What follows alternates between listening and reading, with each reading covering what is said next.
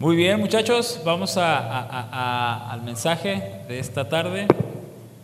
Y como iglesia estamos iniciando una nueva serie llamada El Verbo se hizo carne. Y el primer tema de esta serie, o el primer capítulo de esta serie, es el anuncio o el Salvador anunciado. Fue interesante porque la semana, bueno, hace un par de semanas yo creo, estaba yo pensando en hacer una serie para, la chaviza y relacionada a, estos días que, han de venir, si Dios permite. Y entonces el, día de la reunión con los demás pastores y así, eh, el pastor Jorge dijo, oigan, ¿y si ah, hacemos una serie que hable al respecto de estos días, yo dije, órale, qué interesante. Me leyó la mente o, cómo fue que tiene la misma idea. Entonces le dije, suena muy bien, yo tenía pensado hacer algo con los, con los muchachos. Me dijo, ah, pues mira, estamos conectados. Y dije, sí. Entonces eh, eh, ahí es que se une la iglesia para tratar o iniciar esta nueva serie llamada así, el verbo se hizo carne. Y como pudieron verlo quizás anunciado en las redes sociales, eh, pues la invitación es a que eh, eh, puedas ser parte de esto sin perderte algún capítulo y que puedas traer tu Biblia para que tú mismo puedas leer cada pasaje y donde tomar notas por, por el ejercicio de tomar notas y que puedas registrar lo más interesante, incluso registrar ahí tus dudas, preguntas y en algún momento externarlas. Entonces, hoy iniciamos el verbo se hizo carne con el capítulo 1, el anuncio o el Salvador anunciado. Vamos a orar. Señor, muchas gracias por este tiempo. Gracias por tu cuidado, porque tú has tenido a bien, Señor, eh, ahora tenernos aquí, Señor, en este lugar y podemos juntos meditar en tu palabra como lo haremos. Y queremos rogarte que tú hables a nuestras vidas, que puedas bendecir, Señor, de gran manera esta serie que como iglesia eh, eh, empezaremos el día de hoy.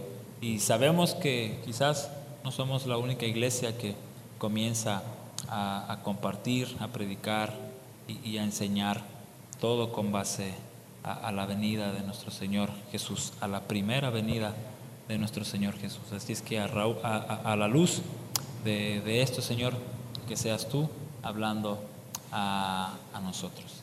En el nombre de Jesús, amén. Alguien dijo, la Navidad es una maravillosa festividad secular. Una frase interesante, una frase muy cierta. Esto es tomado de un sitio web llamado Gawker, no sé cómo se pronuncia, pero algo así. ¿Es esto verdad? ¿La Navidad es una maravillosa festividad secular? Bueno, la realidad es que sí. Si volteamos a nuestro alrededor, eh, eh, ya comenzamos a ver muchas luces en, en casas, en, negocios, en hoteles, eh, quizás nuestras avenidas principales de la ciudad eh, eh, comenzarán o han, sido ya cubiertas quizás por luces, todo lo que tiene que ver con, con este ambiente navideño. Por eso se ha convertido en una festividad secular, porque no es solamente una cuestión de iglesias, que adornan su edificio con lucecitas, con, con pinitos y demás, sino que todo a nuestro alrededor gira de esta festividad. Esto es malo como tal, la celebración eh, secular que todo el mundo ha tenido o tiene, pues en primera instancia no, no es malo celebrar juntos, ¿no? Como país, como eh, gran parte o todo el mundo lo celebra, no es malo, pero lo que sí debemos señalar es que todo este tiempo de Navidad, todo este tiempo de celebración, ha perdido su objetivo central. ¿Y cuál es el objetivo central de celebrar estos días de Navidad? Bueno, celebrar que el Hijo de Dios vino al mundo para darnos un mensaje de esperanza, un mensaje de amor, un mensaje de perdón, un mensaje de reconciliación, un mensaje de fe, un mensaje de arrepentimiento, un mensaje que nos va a llevar a algo especial, a recibir salvación y junto con ella vida eterna. Ese es el mensaje central de la Navidad. Ese debería ser el centro de nuestra celebración. Recordar que el Hijo de Dios vino al mundo. Esto es el motivo de la Navidad. Jesús nació, caminó entre nosotros para compartirnos el Evangelio que nos trae salvación. Hoy en día esta festividad secular se ha tornado en qué? En comprar regalos, que no es malo como tal, es muy padre, quizás tu casa, tu familia va a haber intercambio de regalos, quizás ya están poniendo el pinito y va a haber ahí regalos para fulano, sutano, perengano, está muy, muy, muy padre. Pero si nos vamos un poquito más allá hacia lo triste, eh, todas estas fechas se tornan para una celebración meramente pagana, donde comenzamos con las posadas del trabajo y que hay unas posadas del trabajo, mucho chupe, quizás por ahí las sustancias que ya llevó mi camarada para, para prender más el ambiente, ¿no? y entonces todo alrededor negativamente o paganamente se empieza a tornar en eso, una simple fiesta para parrandear, que al cabo hay días en los que se va a prestar que descansas o que puedes entrar tarde, entonces podemos vivir bien locochón estos días. Y no se diga la noche del 24 para amanecer 25, que al cabo no trabajo este 25, me va a tocar trabajar el primero de enero, y cuestiones así se toman para celebrar meramente como el mundo pagano ha adoptado celebrar y no como la escritura misma o como Jesús mismo nos ha mostrado que se debe celebrar a la luz de su palabra. Así es que hoy muchos comienzan esta celebración y muchos han llamado a esto el adviento, el inicio del adviento. Esto que es la primera llegada del Mesías, la llegada del Salvador, es decir, Jesús vino al mundo. Conocido también esto como el advenimiento del Señor. Y esta es esa venida que ha sido anunciada. Escuchen lo que dice la escritura. Pueden buscarlo en su Biblia, si no pueden solamente escucharlo. Filipenses capítulo 2, versos 6 y 7, pasajes que han sido leídos en los servicios anteriores. Filipenses 2, versos 6 y 7. Aunque era Dios, no consideró que el ser igual a Dios fuera algo a lo cual aferrarse.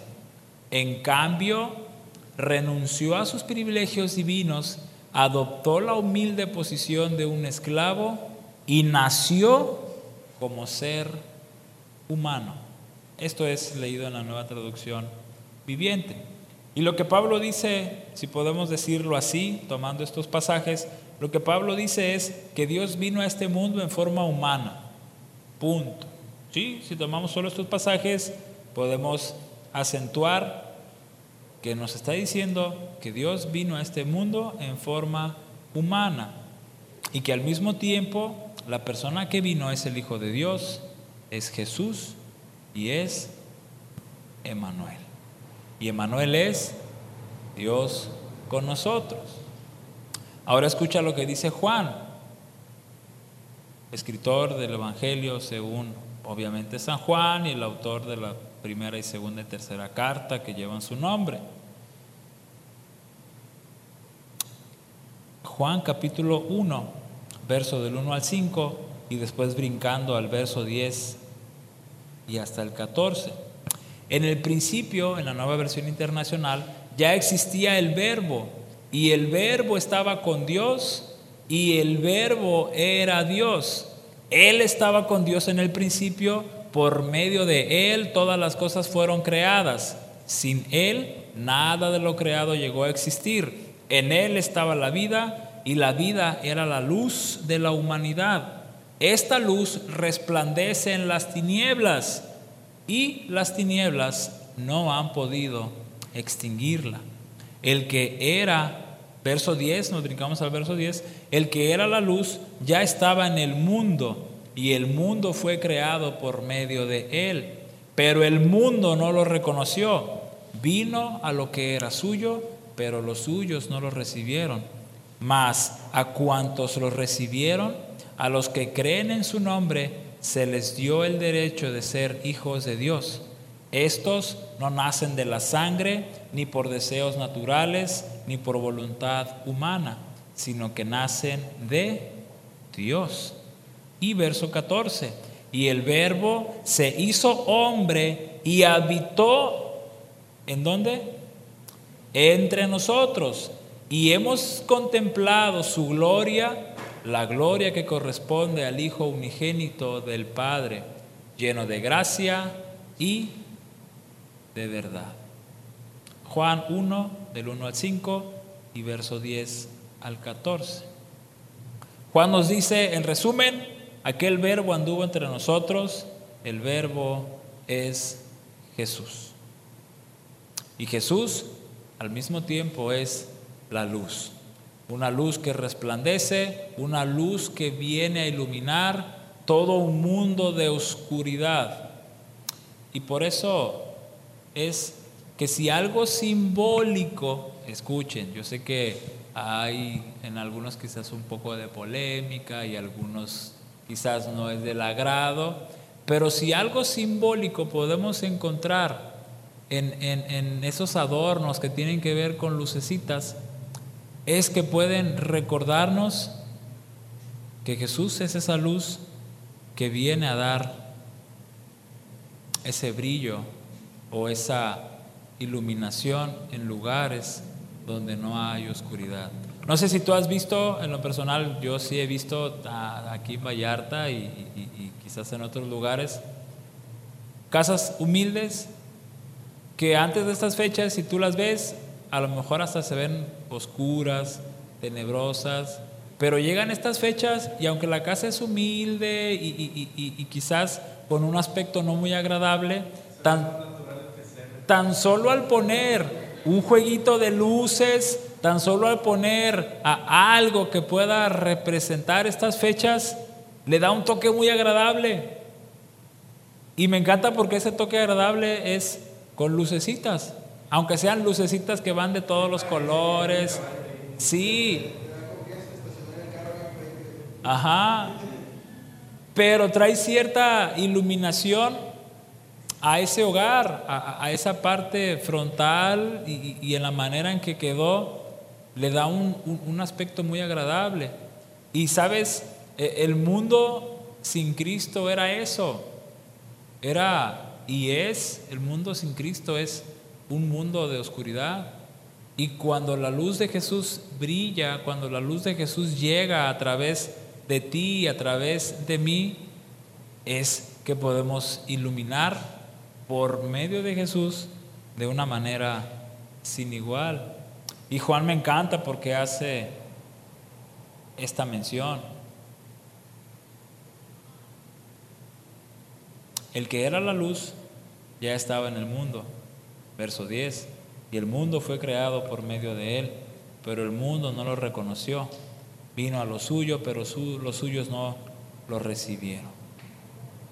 Jesús es esa luz que debe de brillar en estas fechas especiales, en este comienzo de Adviento es la luz de Jesús la que debe de brillar. ¿Y quiénes pueden hacer brillar esa luz? Tú y yo. El advenimiento del Señor Jesús, muchachos, fue real. La venida de Jesús fue real. Esto no es falso, esto no es un mito, esto no es una fábula, esto no es un cuento. Jesús vino de manera real y verdadera a nuestro mundo. Fíjate, la palabra advenimiento o adviento viene del latín adventus y tiene que ver con una venida esperada y solemne. Y por eso cuando recorremos, que lo vamos a hacer en un momentito más, cuando recorremos el Antiguo Testamento y específicamente identificamos que se trata del anuncio de Jesús o de aquel que ha de venir, es una venida esperada y una venida solemne. En ciertos contextos del Nuevo Testamento aparece una palabrita griega que es parousia, una bonita palabra. Y esta parousia indica en específico la segunda venida de nuestro Señor Jesús. Es decir, ya vino una vez y vendrá por segunda vez. Y esta palabrita en el griego parousia tiene que ver o indica la segunda venida de nuestro Señor Jesús. Pero dicen los historiadores y los estudiosos que a partir del siglo II este término o esta palabra parousia comienza a aplicarse para hablar de ambos advenimientos, tanto de la primera venida de Jesús como de la segunda venida de Jesús. Pero uh, centraremos lo que resta de este mensaje recorriendo algunos pasajes del Antiguo Testamento, los cuales también nos hablan de esta venida de nuestro Señor Jesús. ¿Listos con sus Biblias? Bueno, ojalá que sí. Y vayan por ahí ubicándose pues en su Antiguo Testamento. Hablamos desde Génesis. En Génesis podemos encontrar lo que teológicamente han llamado el protoevangelio. Es decir, desde Génesis ya podemos encontrar teológicamente la mención del Evangelio que habría de venir. Génesis 3, capítulo, bueno, ya dije capítulo, capítulo 3, verso 15.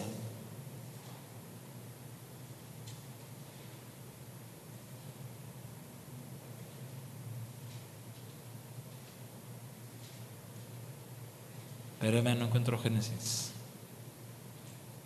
¿Ya están ahí? Sí, amén, gloria a Dios. Pondré enemistad entre tú y la mujer y entre tu simiente y la de ella. Su simiente te aplastará la cabeza, pero tú le morderás el talón. ¿Dónde está el Evangelio aquí? ¿Dónde está Jesús anunciado aquí? En esa simiente que aplastará la cabeza del enemigo. Pero es interesante que habla de ella, que la simiente de ella aplastará la cabeza. Y simiente, no simiente de mentir, sino simiente tiene que ver con semilla. Y semilla tiene que ver con semen, tal cual. ¿Y quiénes son los únicos en el mundo que producen semen? Los hombres, ¿cierto? Y entonces, ¿cómo aquí una mujer puede tener eso? Es imposible. Pero en María sucede lo que hasta hoy para muchos es inexplicable. Concibe a quién? A Jesús. No era ni casada, pero en ella fue puesta una semilla. En ella fue puesta Jesús. Esa simiente de ella es Jesús. Está anunciando que en algún momento, a través de una mujer, la cual es María, habría de venir el que aplastaría la cabeza de quién? De Satanás. ¿Qué encontramos aquí? A un Salvador previamente anunciado. Por ello este capítulo es así, este capítulo es así, el anuncio o el Salvador anunciado. Entonces desde Génesis 3 podemos encontrar el precioso Evangelio y sobre todo la anunciación de un Salvador que habría de, de venir. Brincamos unos libritos adelante y nos encontramos ahora con Moisés en el libro de Deuteronomio, el último libro del Pentateuco. Deuteronomio capítulo 18, verso 15. Y dice así, 18:15. El Señor tu Dios levantará de entre tus hermanos un profeta como yo. A él sí lo escucharás. ¿Sí está en el 18:15? Sí. Permítame un segundito. Sí, es correcto. El Señor tu Dios levantará de entre ustedes, entre, entre tus hermanos, un profeta como yo. A él sí lo escucharás. ¿Quién es aquel que habría de ser levantado y el cual iba a ser escuchado? Nuestro Señor Jesús.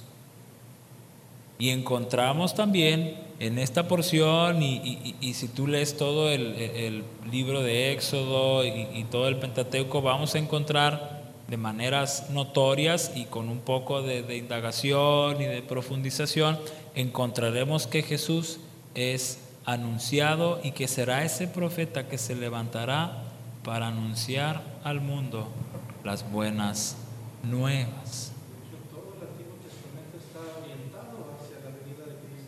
Todo el Antiguo Testamento.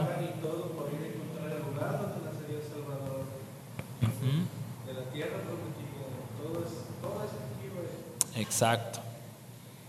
Desde Génesis hasta Malaquías se centra en Jesús y desde Mateo hasta Apocalipsis se centra en Jesús. Por eso nos dicen también los bautistas.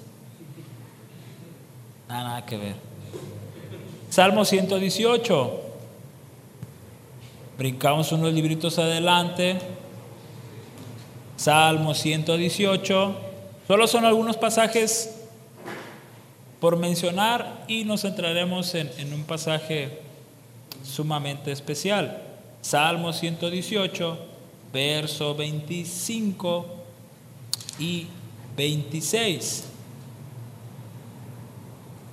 Esto es algo que el rey David comparte y que él mismo recibe.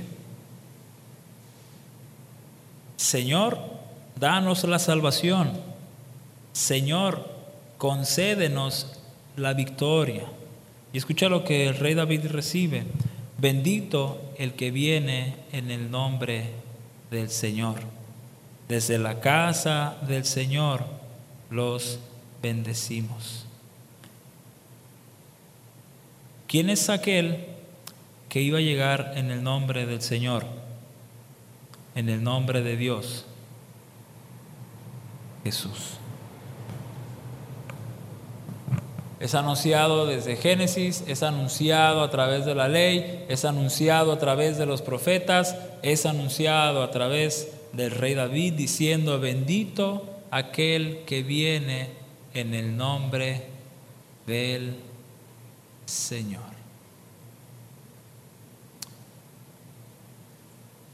Y ubícate por favor en Isaías capítulo 9.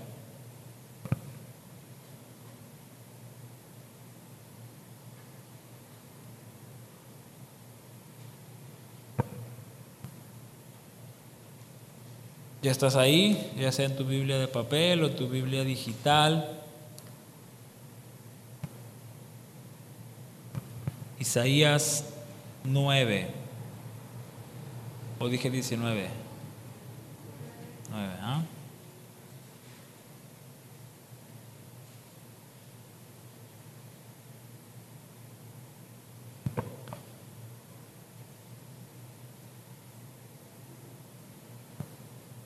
Dice así, desde el verso 1 para que no quede el verso 1 volando, a pesar de todo, no habrá más penumbra para la que estuvo angustiada. En el pasado, Dios humilló a la tierra de Zabulón y a la tierra de Neftalí, pero en el futuro honrará a Galilea, tierra de paganos en el camino del mar al otro lado del Jordán.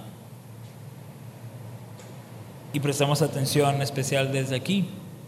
El pueblo que andaba en la oscuridad ha visto una gran luz. Subraya eso. Sobre los que vivían en densas tinieblas, la luz ha resplandecido. Tú has hecho que la nación crezca. Has aumentado su alegría y se alegrarán ellos en tu presencia, como cuando recogen la cosecha, como cuando reparten el botín.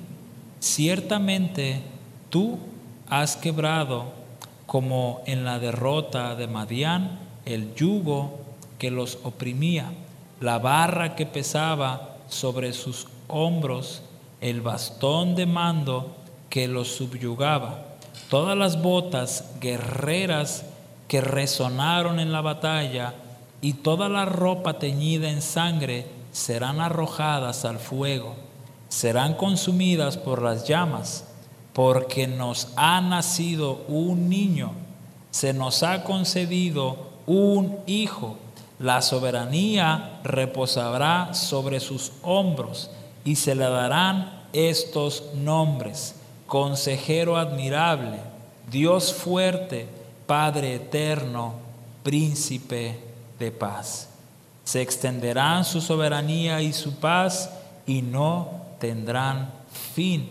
Gobernará sobre el trono de David y sobre su reino para establecerlo y sostenerlo con justicia y rectitud desde ahora y para siempre. Esto lo llevará a cabo el celo del Señor Todopoderoso.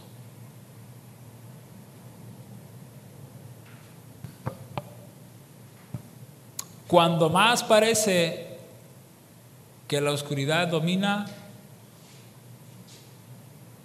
la luz al llegar será la vencedora.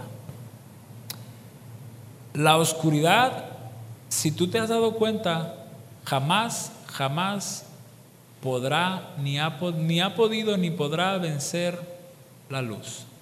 Puedes ir al lugar más oscuro que pueda haber sobre la faz de la tierra y si tú prendes un cerillo, ¿qué va a provocar?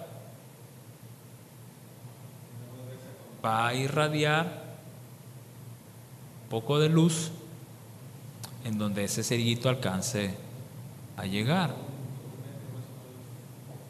Si ese cerillito lo pones en un palito de cote o cote, perdón, la luz se va a expander un poco más. Y así sucesivamente. Pero no puedes tomar en tus manos oscuridad y dejarla caer sobre ese cerillito o sobre ese ocote prendido. No podemos tomar la oscuridad con las manos y tapar una luz, ¿o sí? No, al menos yo ni lo he intentado y creo que ni se puede. Prendes la lamparita de tu celular en el cuarto más oscuro de tu casa y esa lamparita va a iluminar lo que logre, ¿no? La distancia que tu lamparita llegue. De hecho, prácticamente el término oscuridad es solamente una descripción del término de luz, porque es ausencia de luz. Y a diferencia, la luz se puede medir, la luz se puede, de cierta forma, interpretar en un estado físico, según la ley de la física, la oscuridad no existe.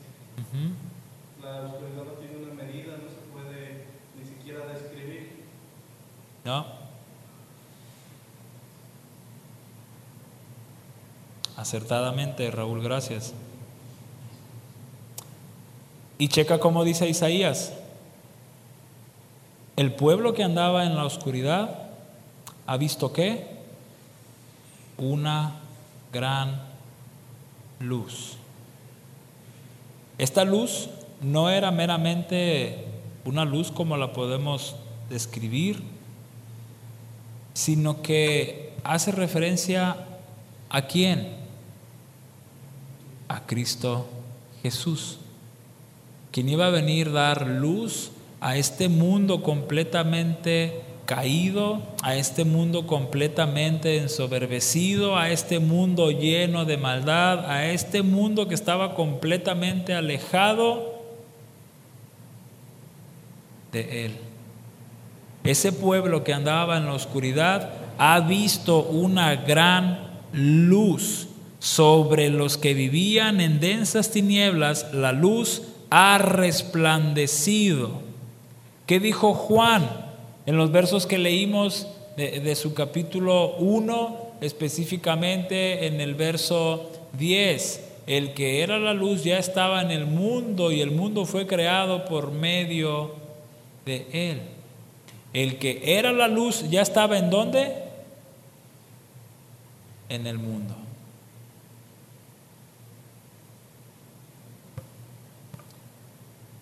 Jesús vino en medio de nosotros en medio de una nación, en medio de una humanidad que vivía en densas tinieblas. Escucha, Jesús vino a iluminar tu vida con su presencia. Jesús vino al mundo para que su mensaje pudiera llegar a tus oídos.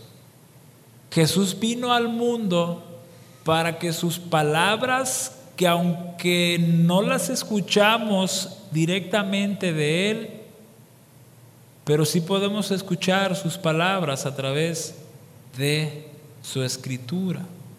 Jesús vino a nosotros para que todo lo que Él habló, o casi, o la mayoría de lo que Él habló, porque uno de los evangelistas dice que si tuviera que escribir todo lo que Jesús hizo, no bastaría muchísima cantidad de papel para hacerlo. Pero Jesús vino para que su mensaje central y principal pudiera ser escuchado por ti y por mí.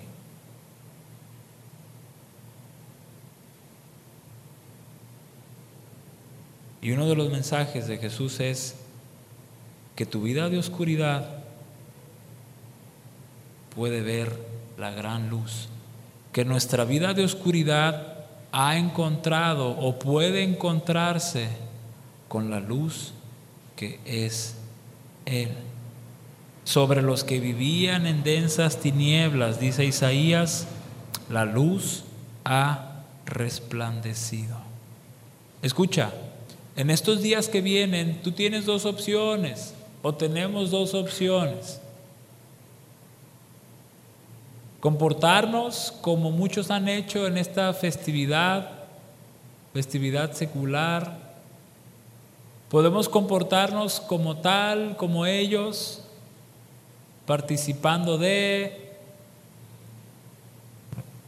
todo lo pagano posible, o podemos comportarnos como aquellos que realmente hemos visto esa gran luz como aquellos que antes vivían en densas tinieblas, pero ahora han sido iluminados por la presencia de Jesucristo a través de su palabra. Es nuestra decisión o tu decisión de manera especial. ¿Qué quieres hacer? ¿Seguir mostrando oscuridad? ¿Seguir mostrando que vives ahí? ¿O mostrar que la luz ha venido a ti? y ya no eres más como los demás.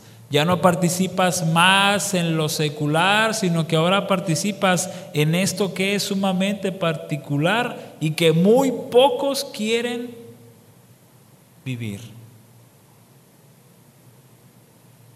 Tú decides y yo decido si queremos ser parte de esa nación que ha crecido. Dice el verso 3, tú has hecho que la nación crezca has aumentado su alegría. ¿Y por qué se ha aumentado la alegría? Porque la luz ha venido donde más oscuridad ha habido. Por eso es alegría, por eso son días que deben de ser sumamente de gozo, sumamente de pasarla muy, muy bien en compañía de tus familiares, de tus amigos, pero con la característica de que tu vida es una muestra de la gran luz que tú has recibido. Y no esa luz aguinaldo se refiera, que no caería mal, que llegue pronto, que no se tarde, pedimos.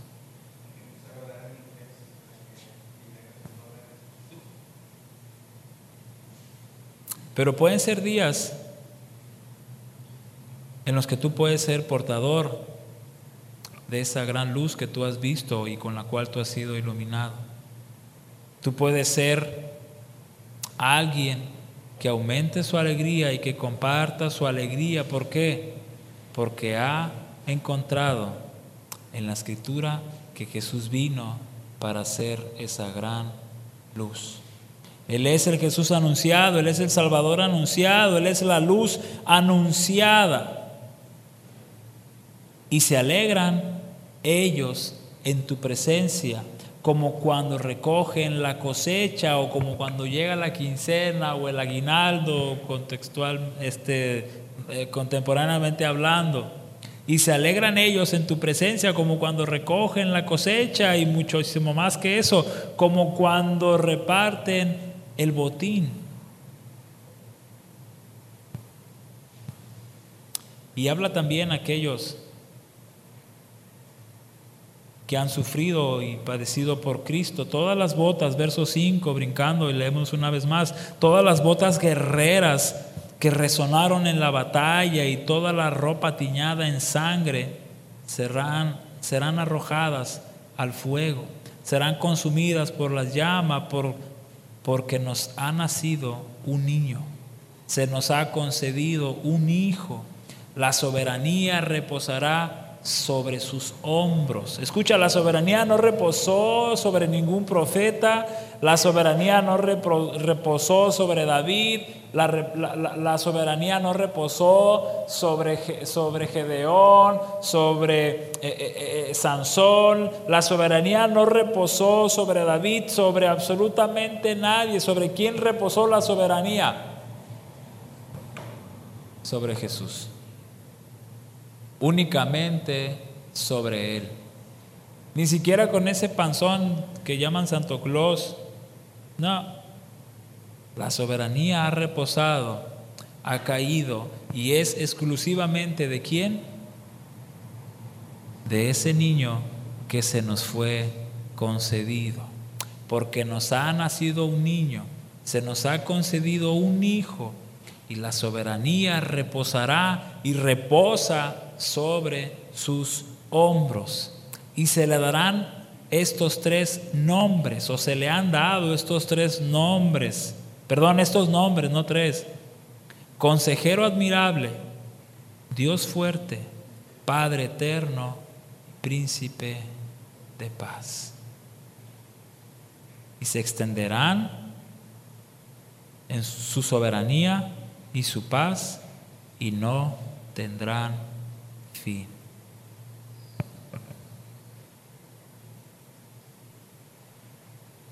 Estos días, muchachos, a partir de hoy y, casi todo el mes que viene, porque después del 25 estas fechas de Adviento pues van concluyendo. Solo quedan en casa las luces que has colocado, el pinito bonito que has hecho y nada más.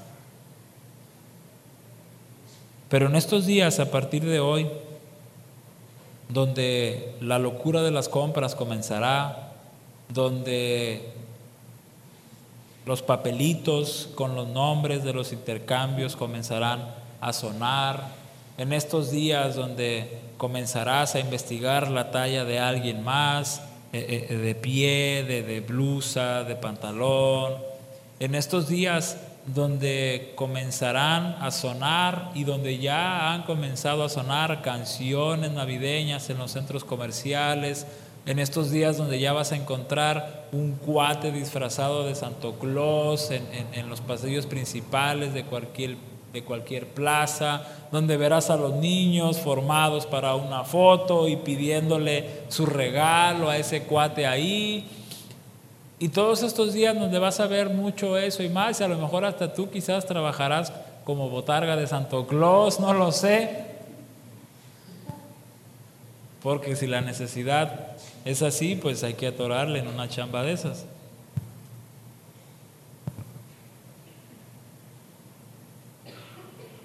Y estos días, ¿sabes algo? Estos días también van a ser de mucha tentación para, para todos aquí.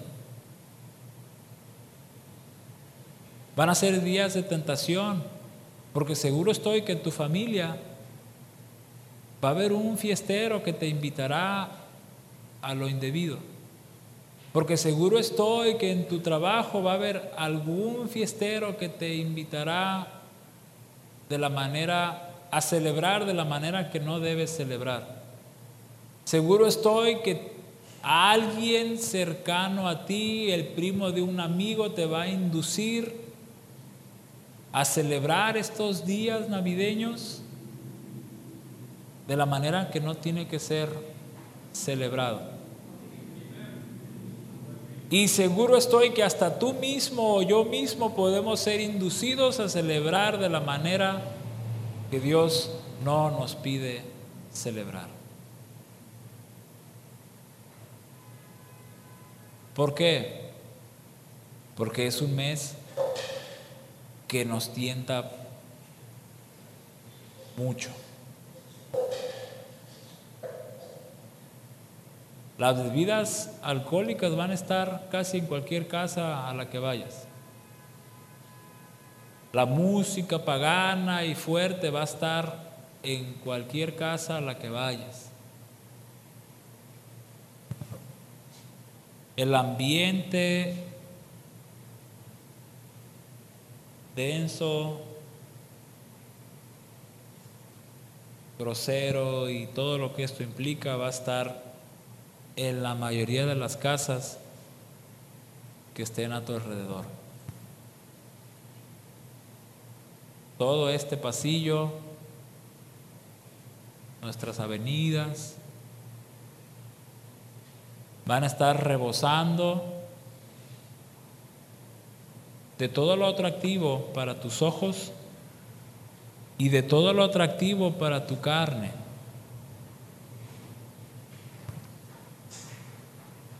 Este adviento o el celebrar aquella primera venida de nuestro Señor Jesucristo, muchos lo han tomado ya ni siquiera para recordar que una vez vino alguien llamado Jesús. Ya lo central es todo lo mencionado y, y al último, o ni siquiera mencionar a Jesús. Porque para muchos ya es un tema incómodo. A veces canciones suenan en las plazas comerciales y quizás una canción por ahí con tintes cristianos se va y entonces a veces los niños preguntando, papá, mamá, ¿quién es ese Emanuel que suena que dicen, Emanuel, Dios con nosotros? Y preguntas incómodas que a los papás van a hacer, no, medio decir, ya cállate hijo, no preguntes eso.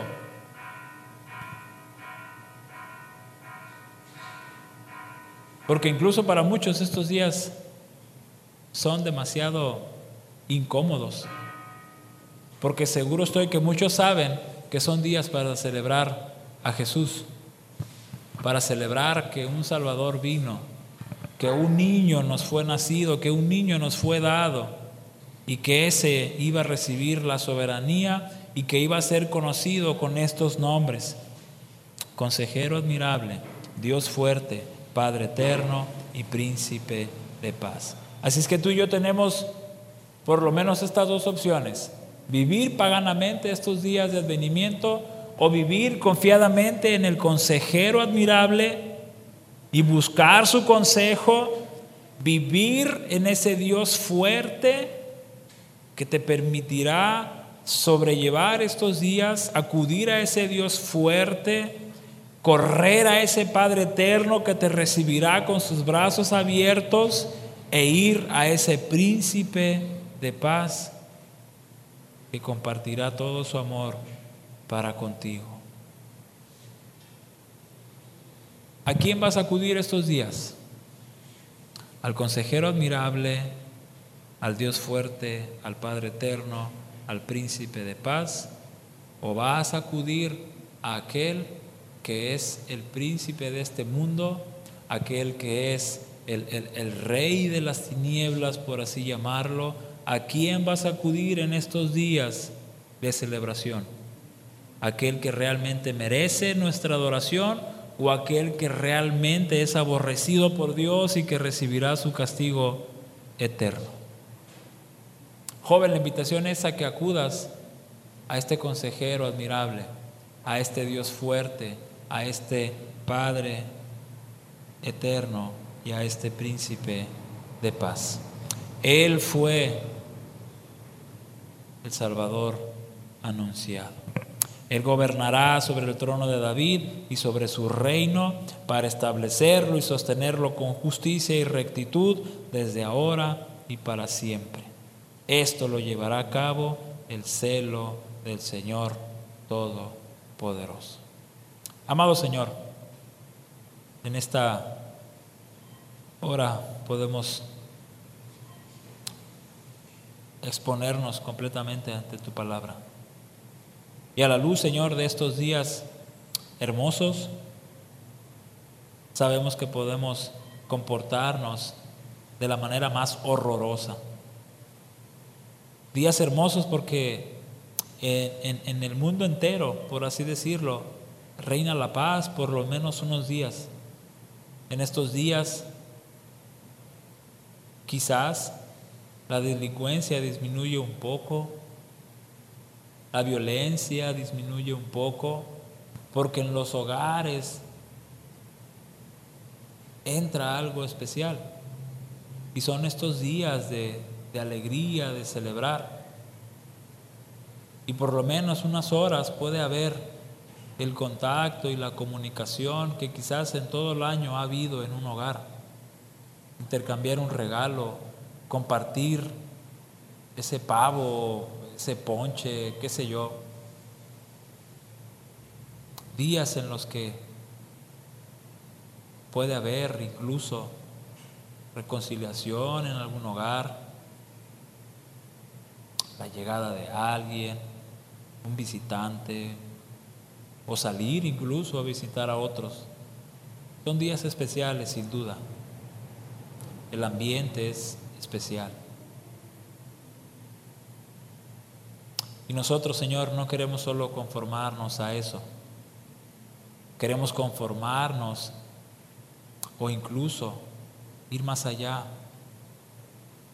Queremos que así como la luz vino a nosotros, así como podemos encontrar que el verbo se hizo carne y habitó entre nosotros, queremos mostrar, Señor, realmente lo que ese niño que vino a nacer, ese niño que nos fue dado, queremos realmente reflejar lo que Él vino a hacer por nosotros, reconciliarnos con Él.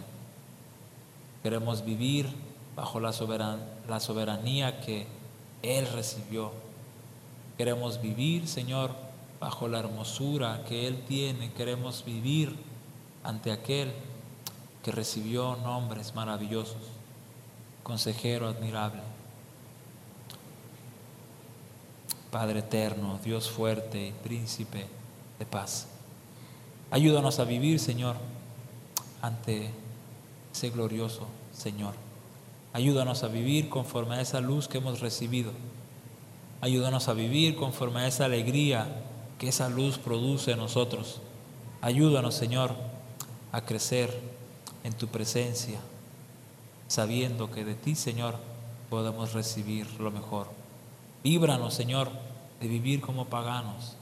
Líbranos, Señor, de hacer de estos días aborrecibles para ti. Líbranos, Padre, de hacer lo que quizás medio mundo hace o la mayoría del mundo hace, deshonrarte. Líbranos, Señor, de pecar contra ti en estos días. Queremos vivir, ayúdanos a vivir y enséñanos a vivir conforme a tu verdad. En el nombre de Jesús. Amén.